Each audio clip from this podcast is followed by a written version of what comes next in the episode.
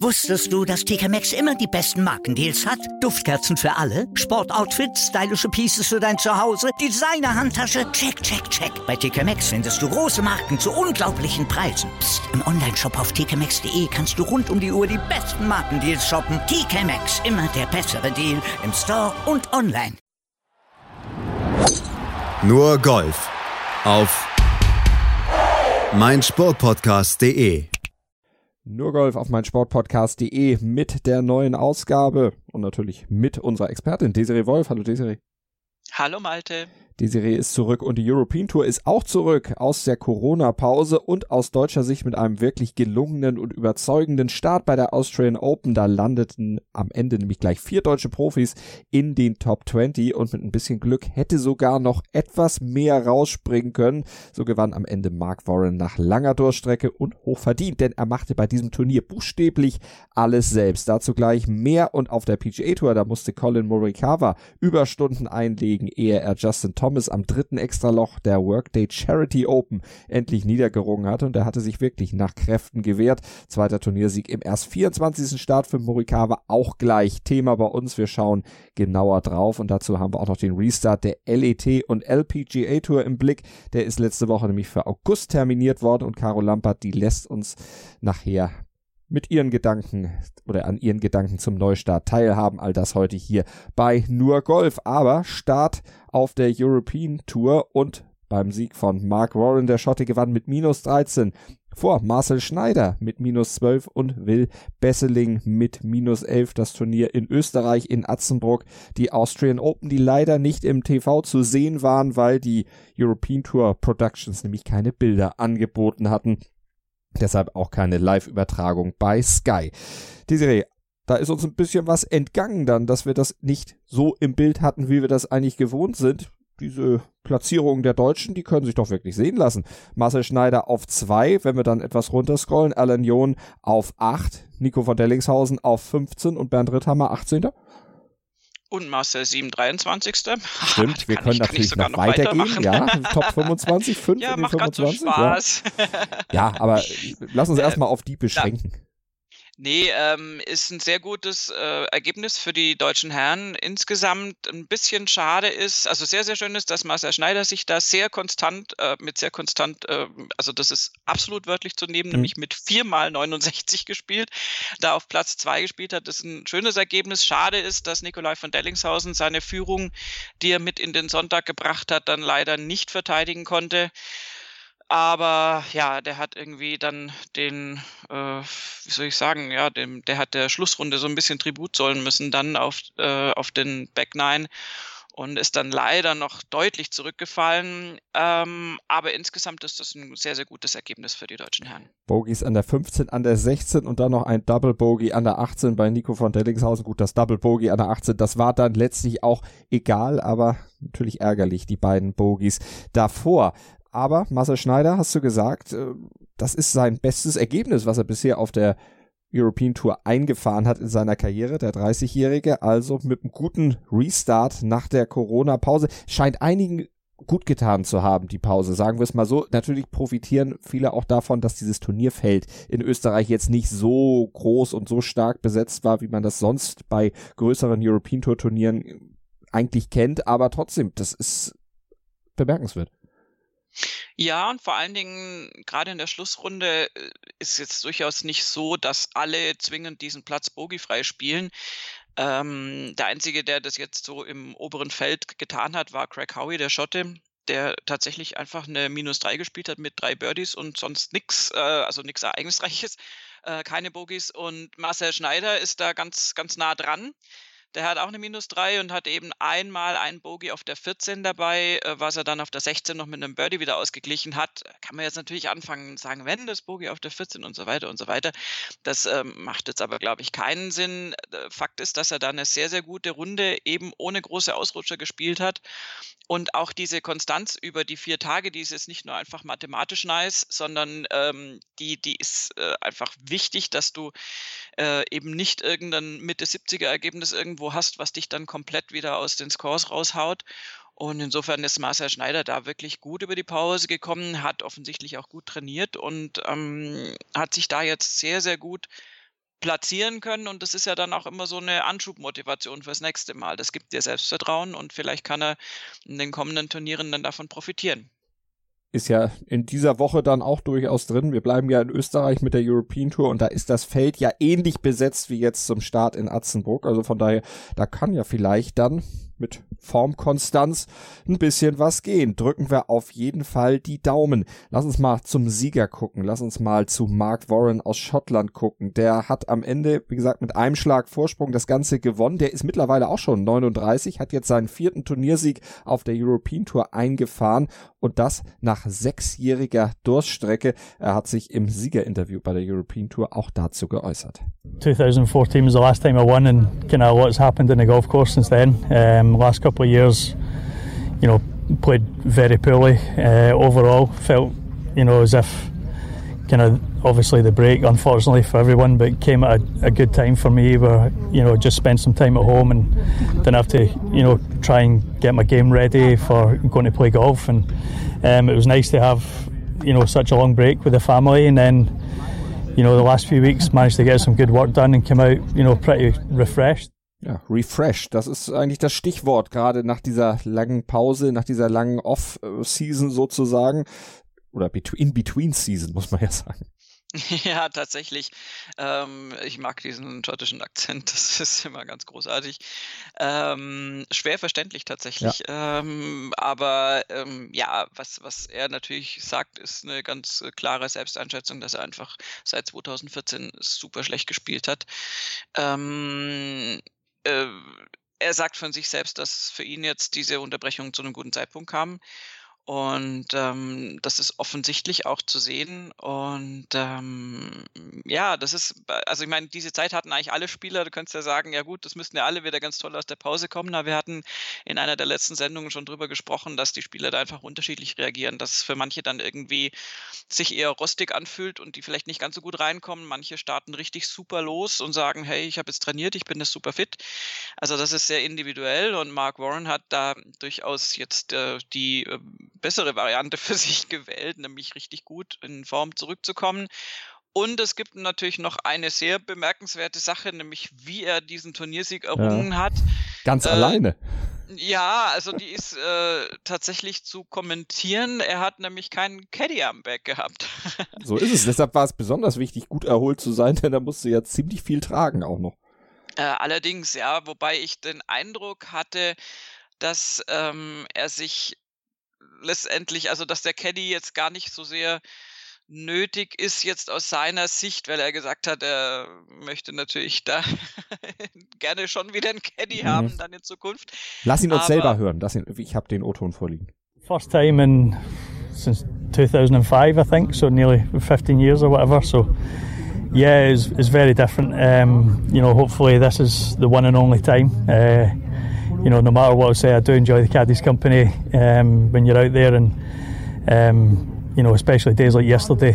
Uh, you know, last night, you know, get a few nice texts from some of the caddies who are good friends, and um, text last night, and I was, I didn't say it, but I was thinking, can I could have done with one of you guys yesterday? It was brutal, but um, you know, times like that, you do appreciate, you know, what a great job they do, and um, you know, like I said, looking forward to getting getting a new you know, a caddy in the bag soon. Mal gucken, ob er einen neuen findet. Du hast ja schon gesagt, er hätte gern wieder einen. Er hat es eben bestätigt. Es hat ihn mehr in die Spur gebracht.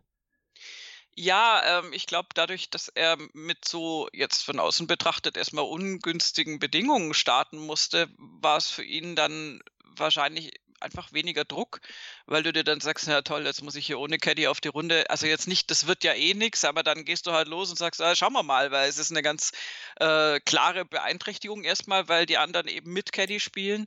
Und ich habe den Eindruck, dass er viel weniger auf die Kraftsache abstellt, die jetzt bei mir als irgendwie, ja, ich trage ja auch das Back immer gerne selber rum, aber bei mir ist es tatsächlich körperlich so, dass ich merke, dass ich da einfach diverse Kilos die ganze Zeit mit mir rumschleppe und die anderen schieben bequem ihr, ihr, ihren Trolley vor sich her. Und ich glaube, das war bei ihm jetzt gar nicht so ausschlaggebend. Das ist jetzt auch gestandenes Mannsbild. Ähm, es geht mehr um diese psychische Komponente, dass du jemanden hast, ähm, mit dem du dich austauschen kannst, der dir natürlich eventuell auch Tipps gibt oder der dich einfach runterbringt. Das haben wir auch schon bei ganz anderen Spielern. Wir hatten das bei Jordan Spieth früher, dass wenn der dann sich aufgeregt hat, dass dann Michael Greller als Caddy sehr wichtig war, um ihn runterzubringen, dass das nicht zu viel Energie zieht, dieses sich aufregen. Und äh, ja, manchmal ist es auch das pure äh, nimm den und den Schläger, ich glaube, das ist so und so. Also ein Caddy hat ja durchaus vielerlei Funktionen und ich glaube, das Taschetragen war ihm tatsächlich am wenigsten wichtig, aber die fehlende Gesellschaft und, und der fehlende Zuspruch ist das größere Argument in dem Fall. Aber er hat es weggesteckt und am Ende gewonnen und jetzt müssten sich ja eigentlich die Caddies um ihn reißen. ja, ich nehme mal an, dass sein eigener Caddy sich jetzt erstmal wieder um ihn ja. reißt und sich ärgern wird, dass er da diesen Hygieneprotokoll nicht genügen konnte. Ähm, das äh, ist natürlich blöd, der hätte da ordentlich mitverdient. Aber ähm, ja, also es ist, ist generell ähm, einfach, ja, also diese, dieser Wert des Caddies wird immer dann nochmal höher eingeschätzt, wenn er nicht da ist. Das ist schon, schon erstaunlich und insofern, ähm, ich denke, dass Mark Warren dann das nächste Mal tatsächlich in Begleitung erscheinen wird. Aber das Gute ist, er hat seit sechs Jahren nicht gewonnen und jetzt geht die Preis, äh, geht das Preisgeld komplett an ihn. Mark Warren braucht nicht teilen. 76.823 Euro hat er verdient. Das ist für einen wie ihn, der ja eben lange dann auch hinter der Musik herlief und in der Weltrangliste, glaube ich, auf 1200 irgendwas aktuell platziert war vor dem Turnier. Schon natürlich eine schöne Geschichte. Jobsicherheit ist durch diesen Turniersieg natürlich dann auch erstmal gegeben. Ja, passt. Ja, also ich glaube mal, für ihn war das ein gelungenes äh, Wochenende oder eine gelungene Turnierwoche.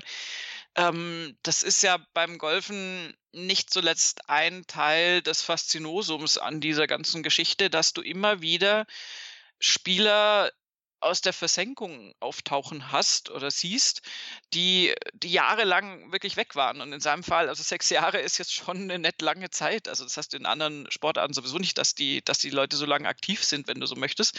Und ähm, dass dann da einer auftaucht, ich meine, klar, Warren hat natürlich äh, schon drei Siege gehabt und ist jetzt nicht irgendwie jemand, der noch nie irgendwas gerissen hat. Aber nach sechs Jahren äh, Durststrecke zurückzukommen, ist schon schwierig und ähm, wird dir ja auch nicht einfacher gemacht, weil du natürlich auch die ganzen Startrechte irgendwie zunehmend verlierst. Und insofern ist es ist das dann total irre, dass das funktioniert, dass er dann irgendwie von, ich glaube, das war sogar noch deutlich schlechter als Platz 1000 irgendwas, aber egal. Also, dass der wirklich aus der absoluten Versenkung dann da auftaucht und äh, seinen Back über den Platz schleppt und den Turniersieg mitnimmt. Mhm. Ich meine, er hat natürlich, also war es definitiv zu Buche schlägt oder was man tatsächlich analysieren kann, ist, dass er die Erfahrung hat, die es braucht, so einen Sieg heimzufahren, die jetzt vielleicht Nikolai von Dellingshausen noch nicht hat und ähm, die auch letztendlich Sebastian García Rodriguez nicht hat, ähm, die beide ja letztendlich so die direkten Gegenspieler von Mark Warren über die größte Strecke waren. Mhm und die beide diese ja klassischen Back Nine Einbrüche in Anführungszeichen hatten oder einfach nicht nicht genug dann irgendwie an Birdies auf die Scorekarte bringen konnten und Mark Warren ist da glaube ich vom Mindset natürlich klarer, der weiß, hey, auf dem Back Nine geht es dann tatsächlich jetzt ähm, zur Sache. Er hat auch gesagt, das Turnier beginnt für mich eigentlich erst nach den ersten neun und äh, das hat er unter Beweis gestellt, vor allem dann eben hinten raus.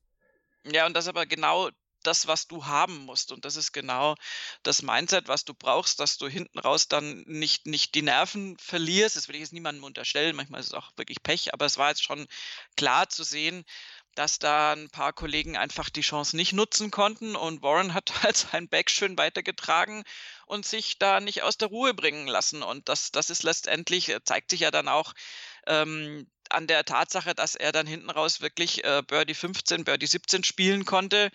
Ähm, Marcel Schneider im Vergleich hatte auf den Back Nine einfach äh, ein Birdie weniger. Ich meine, zahlenmäßig war er gleich auf, weil er auch ein Bogey weniger hatte, aber ähm, das ist dann, da, da geht es dann echt so um die Wurst buchstäblich am Ende und, und da gibt es dann Kollegen, auch wie Connor Syme zum Beispiel, der echt, also eine äußerst durchwachsene Schlussrunde hatte und dann ganz zum Schluss aufgewacht ist und ab der 15 erstmal drei Birdies in Serie spielt äh, sich damit noch, ich meine, gut, der ist jetzt auf Platz 4, auf einem geteilten Platz 4, aber das war definitiv der beste Schlussrun.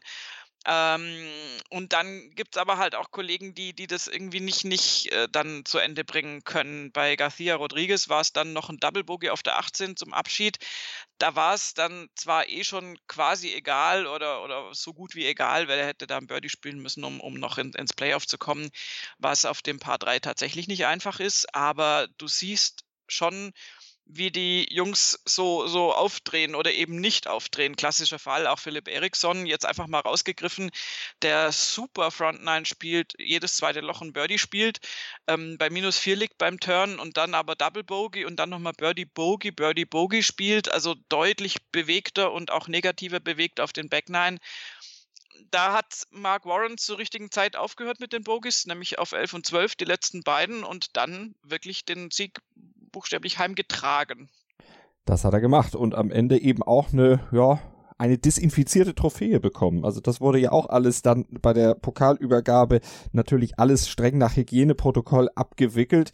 Die Trophäe vorher schön nochmal abgewischt und dann mit Handschuhen übergeben, was in dem Fall auch sehr, sehr wichtig ist, weil da sieht man jeden Tapser drauf erstens das und zweitens knutschen die da immer dran rum, ähm, was ich tatsächlich jetzt im Moment nicht machen würde, aber da denkt man dann, glaube ich, auch nicht dran und das ist dann vielleicht auch nicht, äh, also da ist tatsächlich der, also wirklich viel, viel Desinfektionsmittel sicher vorher geflossen.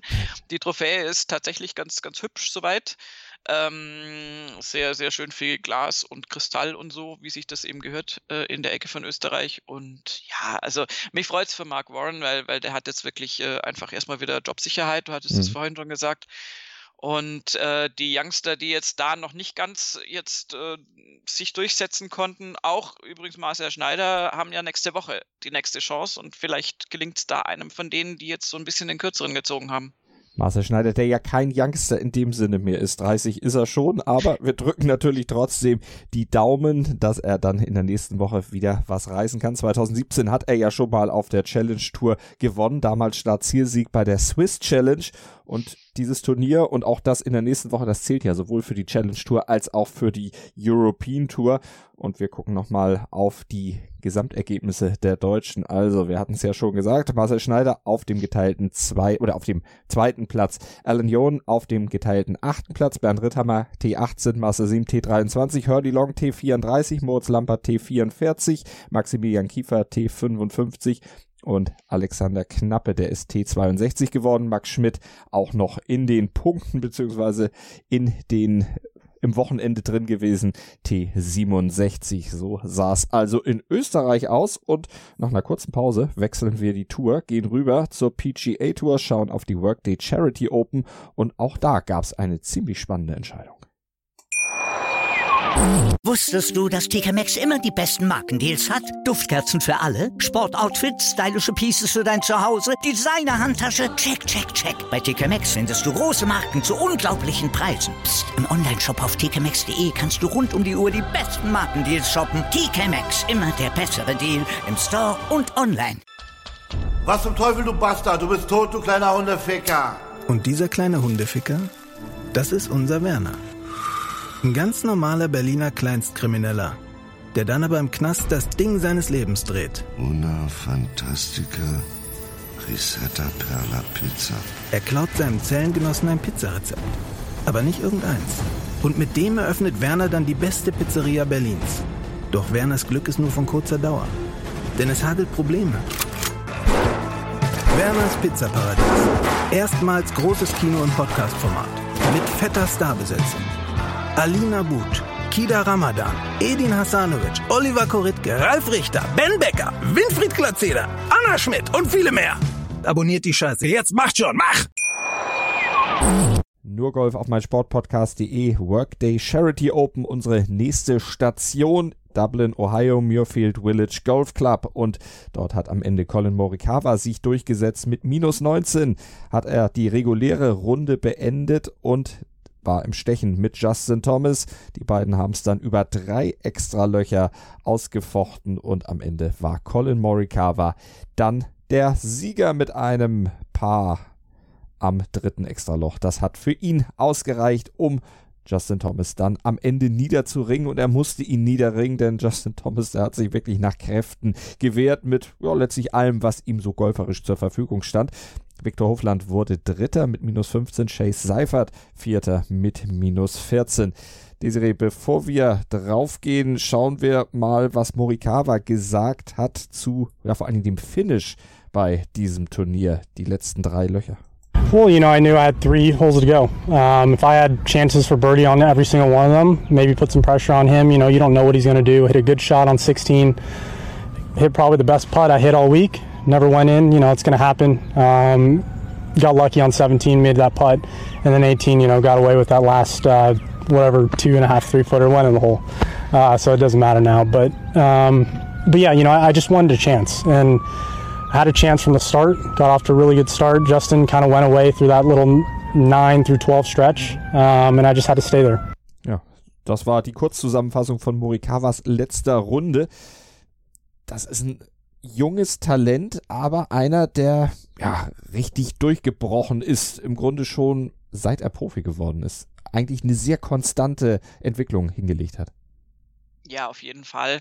Wir haben ja diese Gruppe von, von jungen äh, Nachwuchsspielern, die letztes Jahr auf die Tour gekommen sind und dann gleich mehr oder weniger sofort ähm, oder auch ein paar Monate dann entfernt Siege eingefahren haben. Das ist dieses Trio mit Matthew Wolf, Victor Hofland und eben Colin Morikawa, die alle drei auf ihre Art bemerkenswert sind.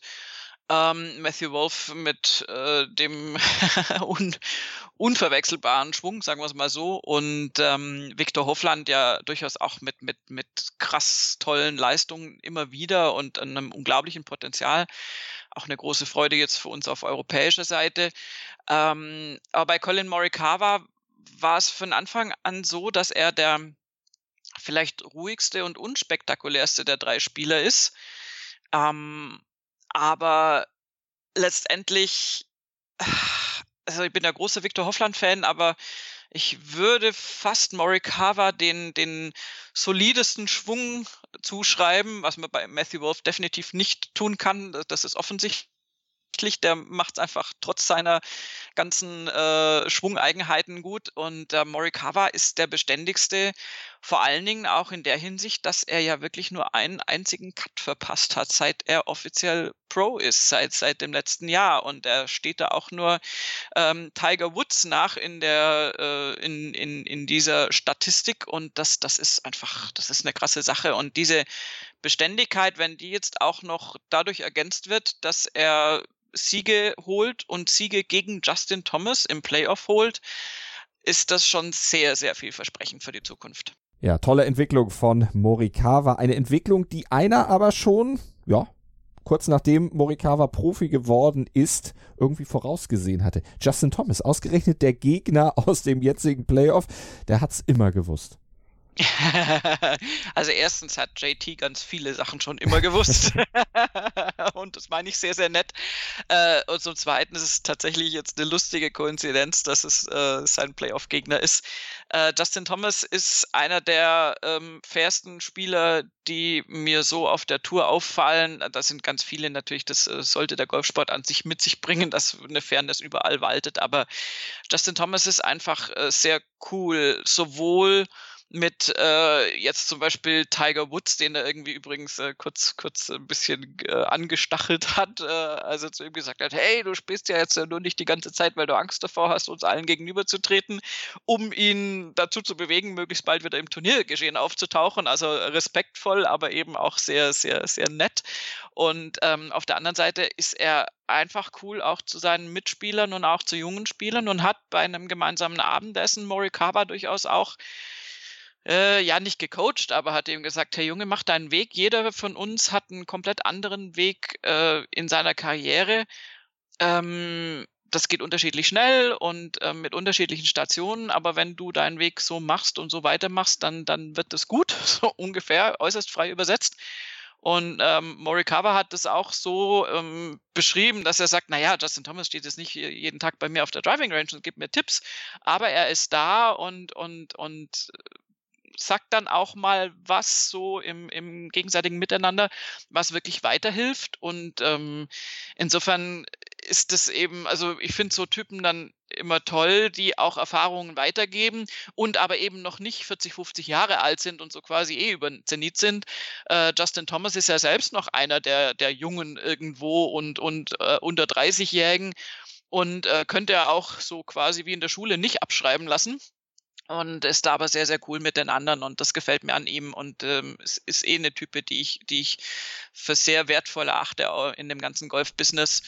Und ähm, gegen Justin Thomas wiederum dann ein Playoff zu gewinnen, heißt, dass es da eine mächtige Entwicklung bei Molly mhm. Morikawa gegeben haben muss, seit dem besagten anderen Playoff gegen Daniel Berger ein paar Wochen vorher. Ganz genau, da hatte nämlich Morikawa noch den kürzeren gezogen, jetzt hat er gewonnen, obwohl Justin Thomas ja schon gleich am ersten Extraloch ja im Grunde alles ausgepackt hat, was er irgendwie hat, gerade was Patten angeht.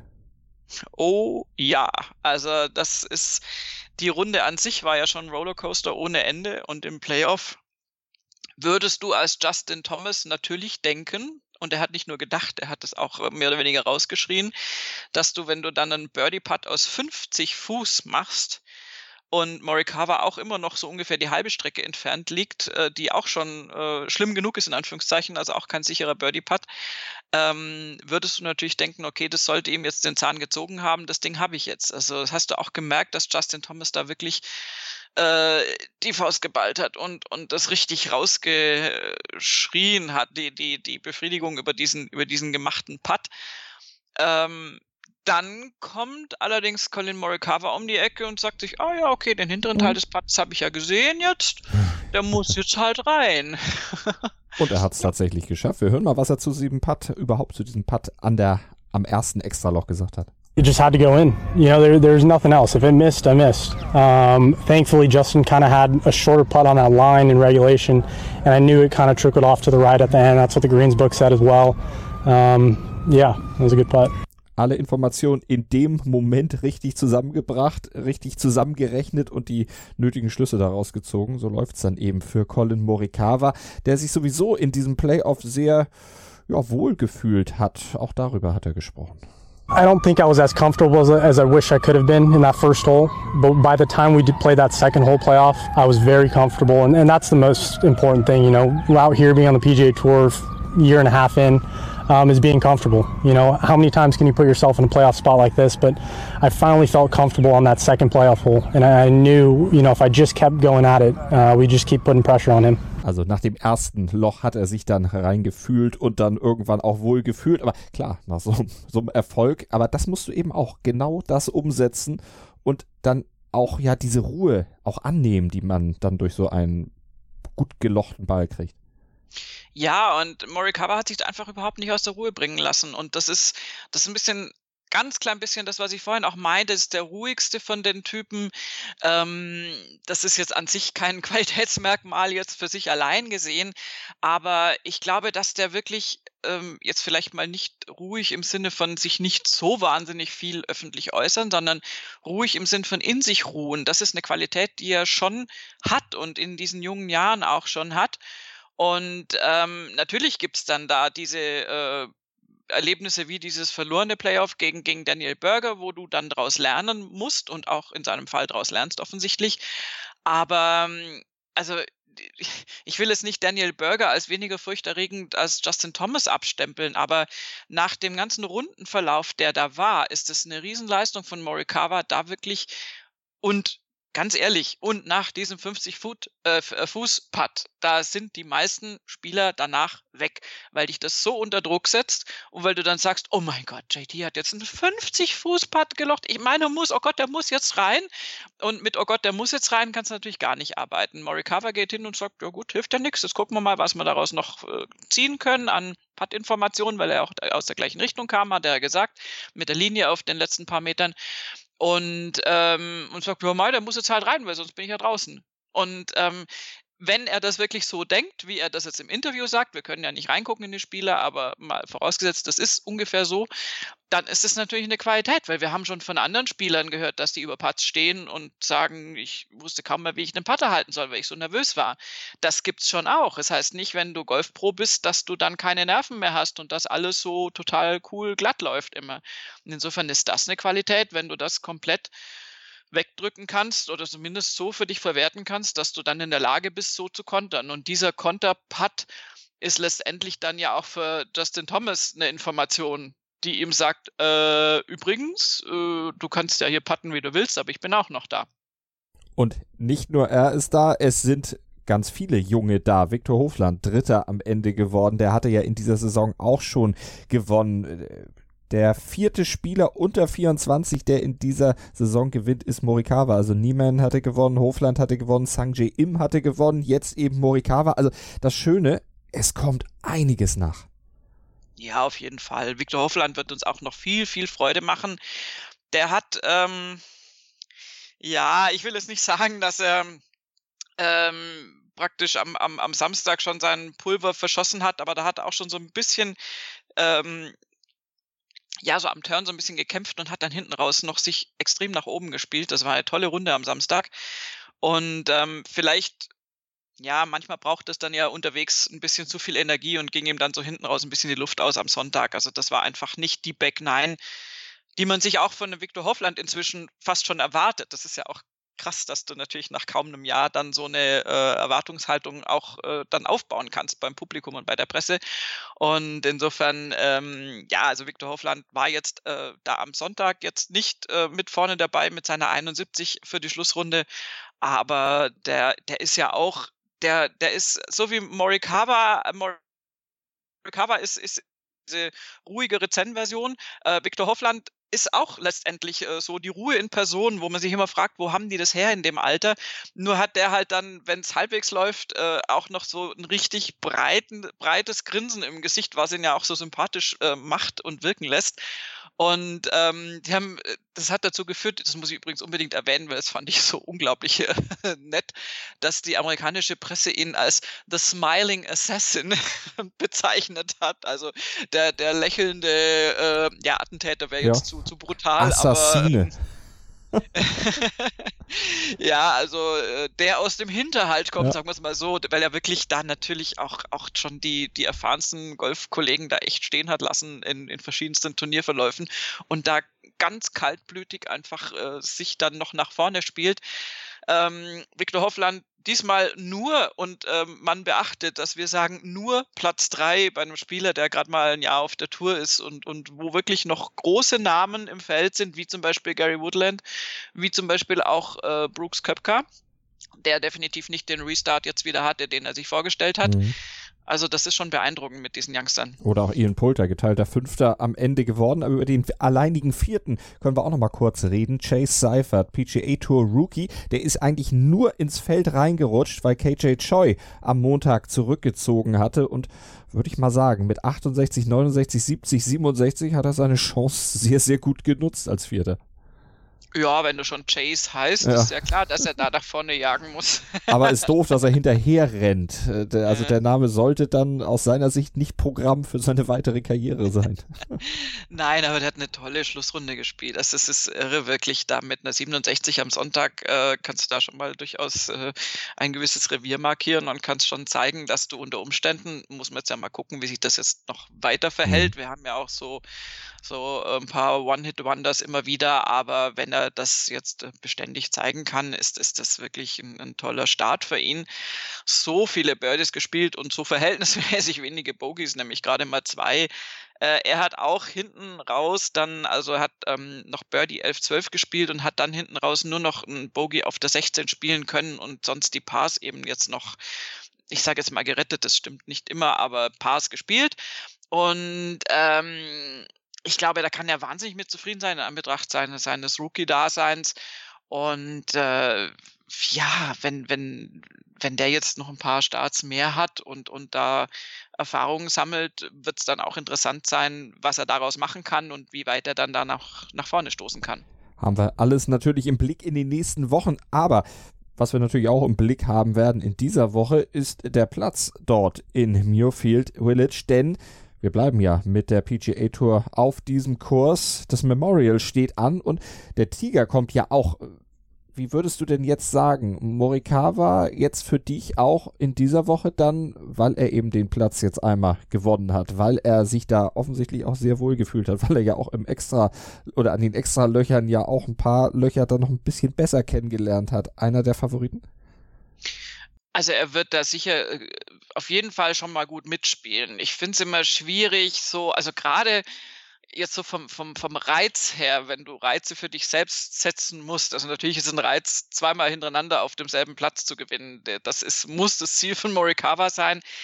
Ich würde aber nicht ausschließen, dass da jetzt noch Spieler dazukommen, die jetzt auch so ein bisschen einen Golfschläger halten können und vielleicht eben nicht rostig, sondern frisch sind äh, und ja, und dann, dann diese Frische vielleicht auch dazu führt, dass du, dass du im Kopf noch, noch, noch ein bisschen noch ein bisschen ähm, nicht, nicht fitter bist. Aber also bei Morikawa ist jetzt ja, könnte man meinen, aber ich würde es bei ihm tatsächlich jetzt nicht unterstellen. Äh, ich würde ihm auch zutrauen, dass er in der nächsten Woche wieder toll spielt, aber er hat jetzt gewonnen und im Playoff und das war jetzt so eine riesen Energieleistung.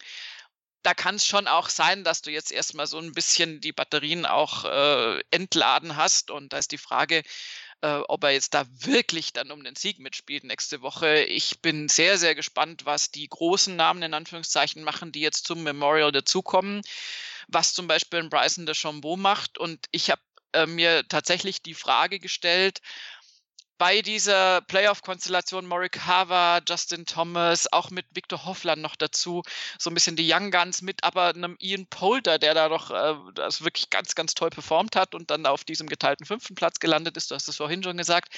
Ähm, wie, wie ordnet sich jetzt Bryson DeChambeau ein? Der jetzt ja davor war das ja so der absolute äh, Überperformer und mit seiner Wahnsinnslänge jetzt und mit seinen Muckis, die er hat und so.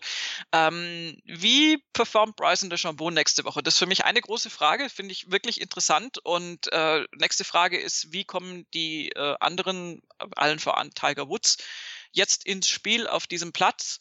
Und dann kannst du natürlich die Gegenfrage stellen, wie können die, die jetzt diese Woche schon gespielt haben, diese Platzkenntnis nutzen? Auf der anderen Seite, ganz ehrlich, äh, die werden den Platz natürlich äh, deutlich umstecken, in Anführungszeichen. Andere Tees zum Teil, also andere Abschläge und ähm, natürlich jetzt auch die Pin-Positions auf dem Grün so weit wie möglich verändern ähm, der Platz spielt sich dann schon ein bisschen anders noch. Trotzdem ist es so, dass du den natürlich jetzt gut mitgekriegt hast, wenn du vier Runden drauf gespielt hast. Und wir werden auch nochmal genauer drauf eingehen, natürlich auf diesen Kurs in dieser Woche hier bei Nurgolf auf mein Sportpodcast.de. Ja, das war's noch nicht. Wir schauen auch noch auf die Ladies European Tour und die LPGA Tour. Da ist ja der Restart terminiert worden und Caro Lampert, die lässt uns da an ihren Gedanken zum Neustart noch ein wenig teilhaben. Ähm, ich denke, es wird auf jeden Fall eine sehr, sehr spannende Zeit. Für uns hat sich jetzt heute am 7. Juli Gott sei Dank ähm, unser Restart der Tour ergeben, dass wir in der zweiten Augustwoche die Scottish Open und danach die British Open spielen. Das sind natürlich äh, direkt mal zwei Hochkaräter, mit denen wir in die Saison starten, ähm, wo ich aber aus der letzten Saison sehr gute Erfahrungen hatte und ich mich einfach echt freue, dass wir bald mal wieder Turniergolf spielen. Ich glaube, es wird ganz anders als die letzten Jahre bei den Turnieren. Ähm, definitiv mit viel mehr Abständen. Wir werden keine Pro-Am spielen. Ähm, die Sicherheitsvorkehrungen werden ähm, recht hoch sein. Ähm, wir werden getestet werden. Also es wird für alle eine ungewohnte Situation sein. Aber ich denke, dass jetzt erstmal die Freude überwiegt, dass wir wieder Turniere spielen. Ähm, ich hatte in den letzten Wochen leider eine kleine Handgelenksverletzung, ähm, sodass ich nicht ganz so intensiv trainieren konnte, wie ich sonst trainiere, bin jetzt aber auf einem guten Weg, ähm, bin jetzt schon wieder im Training und habe viel an meinem Kursenspiel deshalb gearbeitet, viel an meinem Patten gearbeitet. Hoffe deswegen auch, dass sich das ähm, in meinen Turnierrunden dann auch widerspiegelt. Ähm, habe jetzt in meinen normalen Runden schon das Gefühl, dass das ganz gut läuft, aber ähm, dann richtig unter Druck ist dann schon nochmal eine andere Hausnummer. Aber das ist sicherlich was, was ich mir erhoffe, dass das jetzt über die letzten Monate in der Corona-Pause sich verbessert hat. Und ja, ich denke, ähm, jeder freut sich, dass äh, auch unser Golfturnier-Modus wieder losgeht und die Laune hier mit den anderen Mädels zusammen bei ähm, Golf Team Germany Lehrgängen und Wettkämpfen ist schon sehr gut. Caro Lampert also zum Restart auf der Ladies European Tour und LPGA Tour. Freut sich natürlich drauf. Wir freuen uns mit, werden das Ganze natürlich auch für euch beobachten hier bei Nurgolf auf meinsportpodcast.de. Das war's für diese Woche. Vielen Dank fürs Zuhören und Desiree, wie immer auch dir vielen Dank. Sehr gerne. Ich habe mich natürlich schockverliebt, weil die war wirklich ganz, ganz klein. So begann die Mensch-Hund-Beziehung zwischen Christina und Tierschutzhund Frieda. Und wie es danach, nach dem ersten Moment der Verliebtheit, so weiterging und welche Klippen es danach zu umschiffen galt, das hört ihr in der neuen Ausgabe von Iswas Dog, dem Podcast für harmonische Mensch-Hund-Beziehungen. Iswas Dog? Mit Malte Asmus. Überall, wo es Podcasts gibt.